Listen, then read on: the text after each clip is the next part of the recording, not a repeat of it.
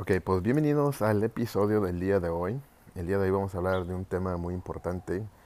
Esto tiene que ver con el mundo del fitness. Eh, de hecho, este es un tema que tuve con, con, mi amigo Marco Cano. Lo tuve hace una semana, fue en vivo.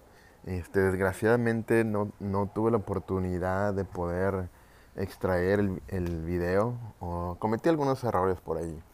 Entonces el día de hoy quiero repasar con ustedes a estos puntos y básicamente el día de hoy voy a estar hablando de nueve errores de un entrenador personalizado. Estoy hablando de eh, entrenadores eh, que están en el sitio y que pues básicamente eh, son los que tú vas a ver cuando vayas a un gimnasio. Y hay ciertos puntos en los que tienes que ver tú y te vas a dar cuenta si es un buen entrenador o es un mal entrenador. Sí, muy bien.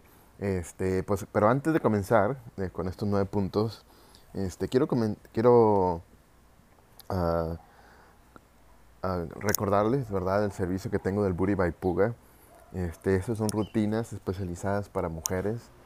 Uh, tiene un costo de, de, de, 350 pesos mensuales. Tiene un costo de 350 pesos mensuales y este, se renueva la rutina cada mes. Uh, son entrenamientos de unos tres días, y, pero bueno, son en realidad son cinco días, pero son tres días pesados y son extremadamente efectivos. Y este, son muy bien diseñados para que, eh, enfocarse en, el, en, la, en, los glúteos y en las piernas, pero obviamente se trabaja todo el cuerpo. Sí, es un sistema diferente sí, al, al, que estamos acostumbrados. Estas rutinas son especializadas para personas naturales. Sí, obviamente también trabajan para aquellas personas, ¿verdad? Pero son especializadas para personas que son naturales. Y básicamente, este, esto no son rutinas eh, ni para subir de pe este, ni para ni para bajar de peso. No son para bajar de peso, mejor dicho. Este, ya les he explicado con anterioridad que las rutinas, todas, todas, todas crean músculo, independientemente. Eso es solamente es un marketing en el que te quieren decir, ¿verdad?, que cierta rutina está diseñada para cremar grasa. Eso no es cierto, no existe, todo eso tiene que ver con alimentación. Muy bien, y pues este, después de esta breve introducción, Vamos a comenzar con el, los nueve puntos rápidamente porque ahorita eh, me entretuve haciendo unas cosas y sí, ahorita voy a empezar a trabajar, mi trabajo de verdad. Yo trabajo en casa, este, me la paso contestando llamadas. No es mi trabajo ideal, ¿verdad? Pero pues hago lo que tengo que hacer para poder pagar los recibos y poderme mantener. Y pues vamos a comenzar en, con el punto número uno y esos son los errores que cometen los entrenadores personalizados y número uno es no hacer una evaluación de, de sus clientes. Uh, yo creo que muchos entrenadores nuevos eh, ven el mundo de las competencias, ven el mundo de la calificación del cuerpo, tanto del hombre como de la mujer. Y viene un cliente, ¿verdad? Y quiere ser entrenado, quiere ser cuidado por un entrenador que sabe lo que está haciendo. Y está muy bien todo esto. El problema es que a veces tienen la mentalidad de un competidor. Y cuando algún cliente, un, padre de familia, alguien que está ocupado, algún empresario, este, básicamente su meta no es uh, ser una persona que, que, esté, que sea, o sea, no todos tienen la, la, la meta de ser competidores. Muchas veces los entrenadores parece ser que lo que quieren es tener competidores y competidores y más competidores y yo de verdad me estoy acercando a la audiencia de las personas como tú y yo, ¿verdad? Tenemos trabajos, tenemos responsabilidades, tenemos hijos, tenemos cosas que hacer, pero aún así nos estamos preocupando por nuestra salud. Y bueno, pues ahí hay una disculpa, ¿verdad? Si de repente empiezan a escuchar algunos truenos. Ahorita estoy afuera de mi casa eh, con mi teléfono y mis audífonos grabando este podcast. Uh, ahorita se está nublando, ya estoy empezando a escuchar truenos. la verdad es que tenía mucha sed. Ahorita fui adentro de mi casa para poder tomar algo. Este, y por regresando al tema de, de, de este, de, de que muchas veces muchos entrenadores tienen pues no sé, yo creo como si fuera la, la, la gran cosa, ¿verdad? Los grandes cambios, enseñar esas fotografías. Y está bien en cierta forma. Eh, yo me preocupaba mucho cuando apenas estaba comenzando en este mundo de ser entrenador, de tener esas fotografías de clientes de antes y después. Pero también me doy cuenta que no todos quieren ser competidores, sino que no todos quieren tener, o sea, quizás sí quisieran tener un cuerpo diferente, un, cuerpo eh, eh, esbelto, este, y, pero muchas veces eso se traduce a, a, ser una persona saludable. ¿sí? Este, las personas que, que practican deportes, los, los, las, las personas que practican fútbol americano, fútbol, soccer, ellos entrenan y ellos son delgados, ellos son rápidos, tienen usualmente una cintura pequeña, una espalda grande, eh, lo que se define mucho en la atracción del hombre, las mujeres también cuando son este, deportistas.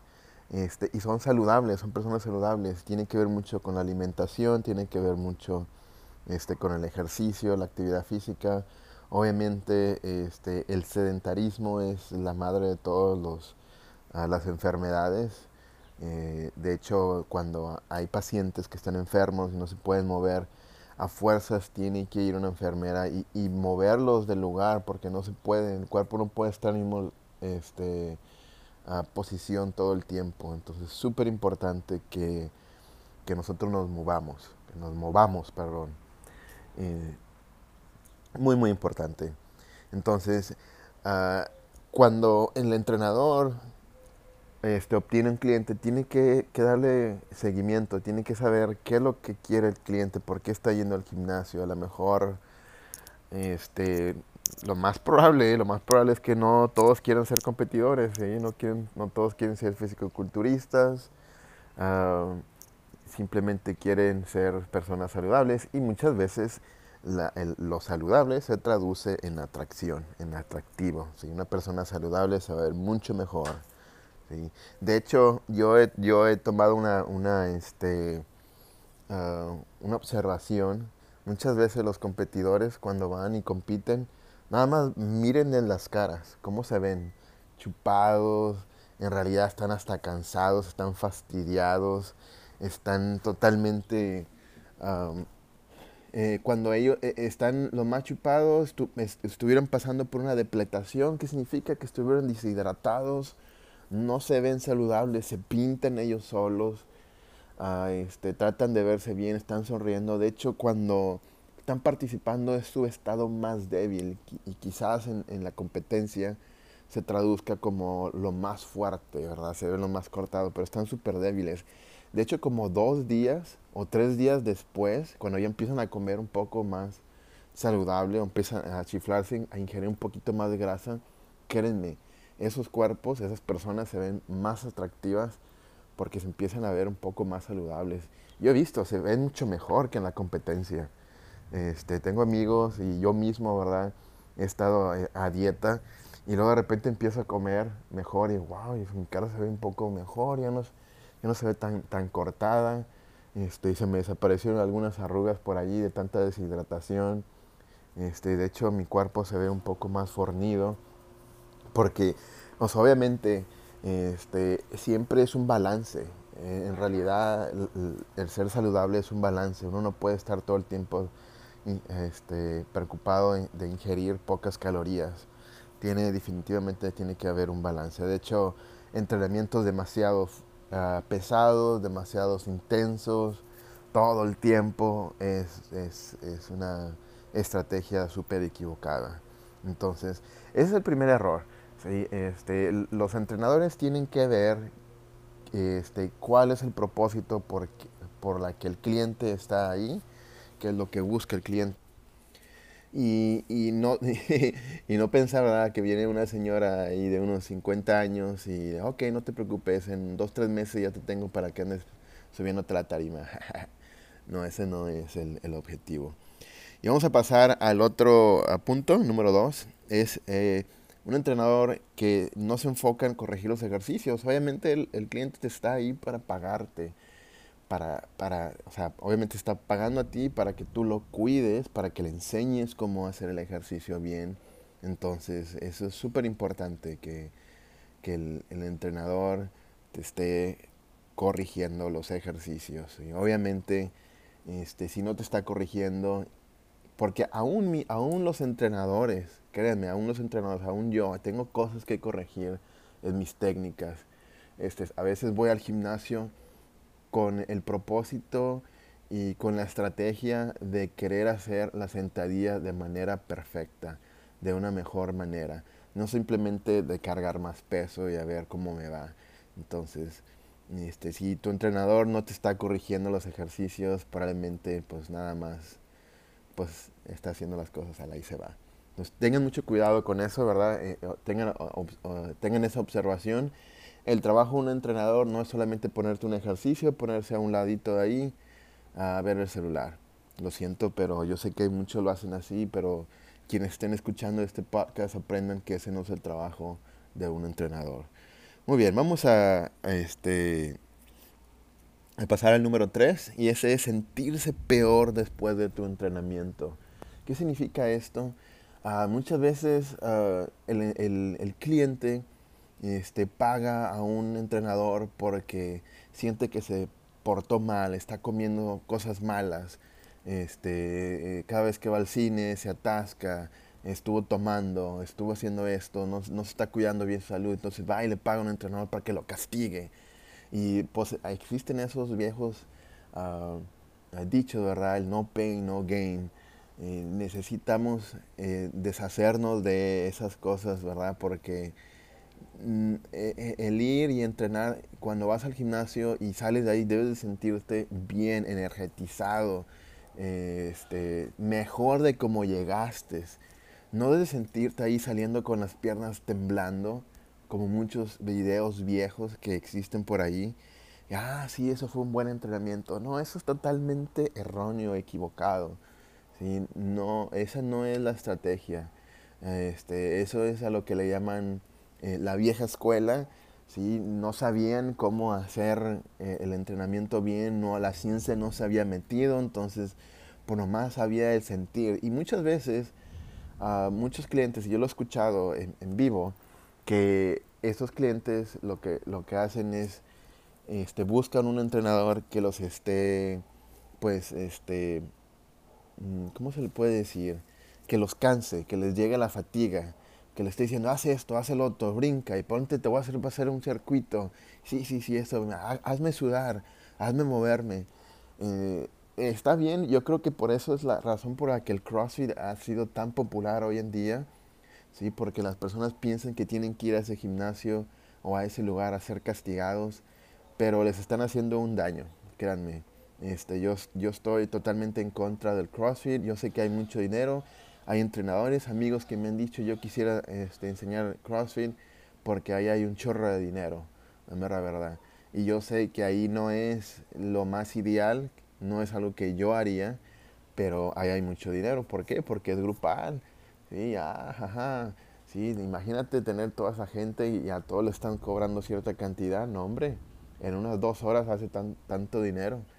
Y pues el entrenador personalizado, pues no, ¿verdad? Tienes ahí, yo de hecho, yo trabajo con a un máximo de tres personas al mismo tiempo y trato de cuidarlos a todos uh, lo, más, lo, más, lo, lo, mejor posible. Y si una persona quiere exclusividad, obviamente les voy a cobrar más. Pero imagínense aquellas personas que están practicando el CrossFit, o los, mejor dicho, los entrenadores, que tienen una clase de unas 20 personas o 25 personas, a cada quien está cobrando tanta cantidad, unos 400 pesos. Hagan cuenta, ¿verdad? Es un, es un buen negocio. Eh, honestamente, pero no es algo que yo recomiende para que ustedes hagan. ¿sí? Entonces, no crean que tengan que ir al gimnasio y sentirse súper cansados después de ahí. Todavía hay actividades que tienes que hacer, tienes que ir a tu trabajo, tienes que ir a cuidar a tu familia, tienes que ir a, tener un buen desempeño en, en, el, en el día al día y pues no es algo que yo recomiende. Muy bien, ahí disculpen ustedes el corte. Ahorita estaba fuera muy campante y empezó a llover. Uh, como les iba diciendo, como les iba diciendo, no es este, la idea de ir a, entrenar y súper cansarse y salir, y salir súper fatigado, salir súper adolorido. De hecho, uno de los errores más comunes por la que la gente los, o los entrenadores o los atletas se siguen lastimando, se siguen lesionando es porque piensan que tienen que sentir un dolor al siguiente día todo el tiempo. Ah, ¿te dolió? ¿Te dolió? Ándale, sí, te, te, dolió, ¿verdad? Eso, significa que sí está funcionando. Nada, no es cierto. Significa que cambiaste la rutina solamente. ¿sí? Este, no, no confundan el, el, el, dolor como, como una señal siempre de que hubo un buen entrenamiento. No significa eso todo el tiempo, ¿ok?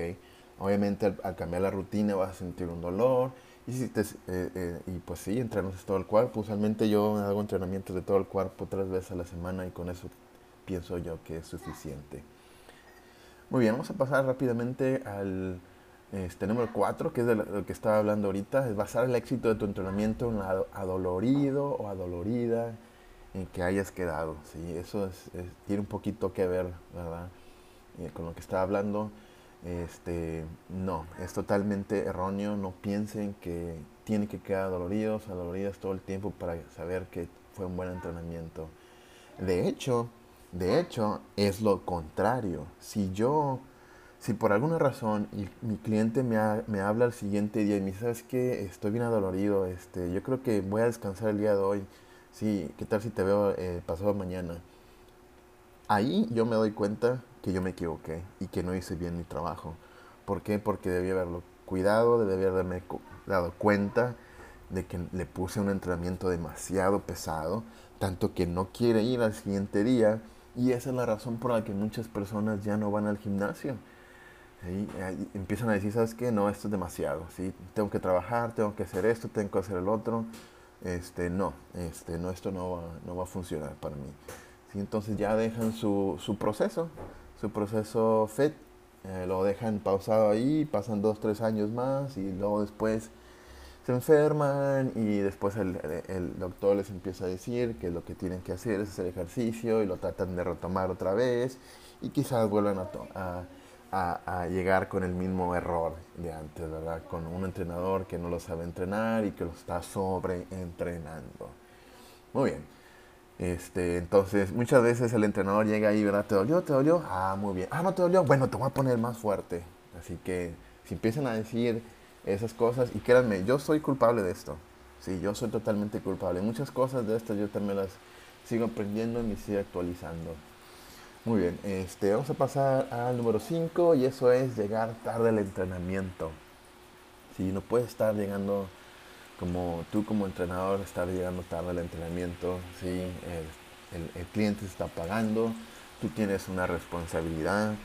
Este, muchas de las veces yo personalmente ya tengo una hoja escrita donde le digo, tú te estás comprometiendo conmigo a llegar a cierta hora, yo voy a estar aquí en esta tu hora, tú me sigues pagando ¿verdad? Tu, tu, hora, yo te sigo cuidando, vengas o no vengas.